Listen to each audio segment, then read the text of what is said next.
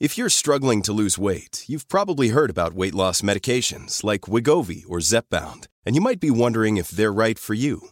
Meet PlushCare, a leading telehealth provider with doctors who are there for you day and night to partner with you in your weight loss journey. If you qualify, they can safely prescribe you medication from the comfort of your own home. To get started, visit plushcare.com slash weight loss. That's plushcare.com slash weight loss. plushcare.com slash weight loss. Salut, c'est Nadia de Naner Podcast. Avant que tu découvres ce nouvel épisode, j'aimerais te parler de Yes Podcast. Yes, c'est le podcast qui m'a donné la force de me lancer. C'est un podcast féministe et résolument positif. Deux fois par mois, Margaïde, Elsa et Anaïs célèbrent nos victoires de femmes contre le sexisme sous toutes ses formes. Yes, c'est pour toi, c'est pour nous, c'est pour toutes les warriors du quotidien. Tu peux les écouter sur toutes les plateformes d'écoute.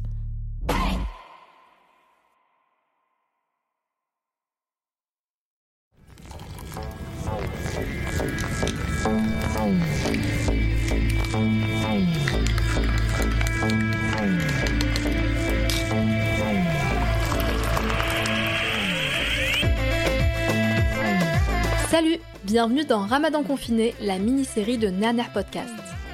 À chaque épisode, on donne la parole à une personne française d'origine maghrébine sur son rapport à ce mois de jeûne qui cette année s'inscrit dans un contexte inédit. Joris est confiné avec ses deux chattes, Coco et Lily. Il n'a jamais fait le ramadan, mais ce mois revêt tout de même une importance particulière qui lui rappelle le chemin qu'il a parcouru et l'héritage de sa famille.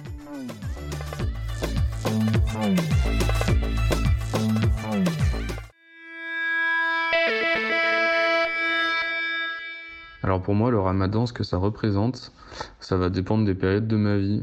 C'est, si je pense à maintenant, ça représente simplement voilà, un jeûne religieux que je ne que je pratique pas. Et euh, avant, c'était autre chose. J'avais l'impression que le ramadan, c'était un truc super important. Surtout quand j'étais au collège, euh, tout le monde me demandait alors, tu fais le ramadan, tu fais pas. Euh, j'avais l'impression que si je disais que je le faisais pas, j'étais pas bien, mais en même temps je le faisais pas, donc bon. Enfin voilà, il y avait un, y avait un truc un peu plus pesant autour de ça. Et ça représente aussi vraiment le, sûrement le moment euh, le plus fort euh, de l'année religieuse de Mémé Louisa, donc ma grand-mère.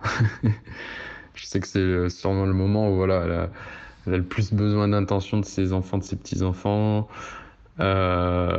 C'est vraiment important pour elle. Euh, je sais même pas expliquer pourquoi, ce qui se passe dans, son, dans sa tête, hein, mais, euh, mais, en tout cas, voilà, je pense que c'est un peu l'apogée de, de son année religieuse.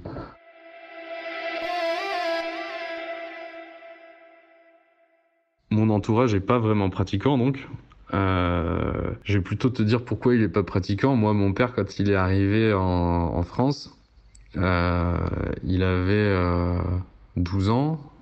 Euh, C'était le premier de la famille, euh, garçon.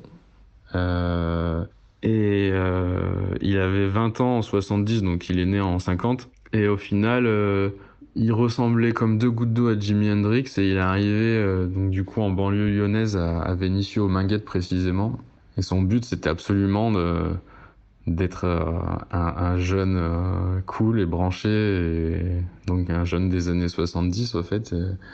Il était hyper fan de ça, donc au fait tout ce qui était religieux, lui, ça l'intéressait pas. Hein, et après, il a jamais eu aucun avis malveillant ou bienveillant là-dessus. Je pense qu'il regardait euh, sa mère, son père pratiquer. Euh, et euh, ouais, la suite de la question, on m'a déjà reproché de pas le faire. Effectivement, quand j'étais au collège. Euh, notamment, il y a eu un collège où j'étais qui était en zone d'éducation prioritaire. Et euh, c'est vrai que c'était un collège avec un, mélange culturel bien plus euh, important que d'autres endroits où j'ai pu être par le passé. Et euh, j'ai toujours eu du mal à assumer, enfin à cette époque-là, ma place de d'arabe quoi, de, mec qui a des origines arabes et euh, parce que du coup, je, m'en foutais d'un point de vue religieux, tout ça, avec ce que ça représentait. En plus, dans ma tête, ce que ça représentait à l'époque, c'était, euh, j'ai un peu honte de le dire, mais c'était le fait d'être d'être un peu une racaille, tu vois. Il euh, y, avait vraiment ce truc-là, euh, des, des, des, des, jeunes qui, qui le revendiquait à l'époque et qui écoutait du rap et machin. En fait, c'était hyper cliché, mais genre j'ai vraiment vécu ce truc-là et je savais pas où me foutre parce que moi, genre j'ai bien aimé le rap, mais j'aimais tout plein de choses. Et euh, j'aimais la culture arabe, mais je voulais pas faire le ramadan. Et euh, je voulais avoir des amis euh, de toutes les couleurs possibles, garçons, filles, enfin voilà, je m'en foutais complètement. Et, du coup, c'était plein de paradoxes. Et euh, bah, j'ai composé, euh, j'ai composé avec tout ça, et c'est vrai que on a pu me faire le reproche et chanter ce truc-là pesant euh, sur moi de de pas faire le Ramadan à cette époque-là. Aujourd'hui, vraiment plus du tout quoi, plus du tout du tout. Mais mon entourage quotidien est loin est loin de la religion, est vraiment loin de la religion, et même familiale, à part la mémé, mais quand on se retrouve tous en famille, on est une famille d'arabes qui est hyper ouverte, il y, a, il y a, tout qui se mélange dans cette famille, c'est euh, trop cool.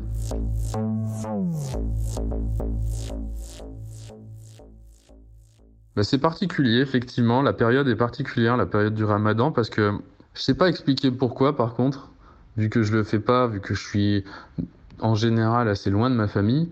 Mais euh, le fait de savoir que c'est le ramadan, il se passe quelque chose. C'est-à-dire que j'ai des images qui me viennent en tête.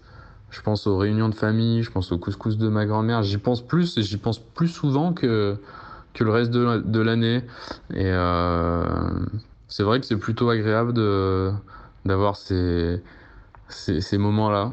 Après, ça me, voilà, ça me rappelle aussi ce que je viens de t'expliquer sur la période du collège. Euh, euh, voilà, c'est un mélange de choses euh, très variées. Toi aussi, raconte-nous ta propre histoire de ramadan confiné sur les réseaux sociaux à Nerner Podcast. NA3, NA3 Podcast. On tient à le rappeler, les personnes qui ont eu le courage et la générosité de témoigner l'ont fait pour partager leur vécu, leur point de vue, un bout de leur histoire. Évidemment, nous sommes ouvertes au débat et à la discussion tant que cela reste bienveillant et respecte les choix de chacun et chacune d'entre nous. À nos identités plurielles.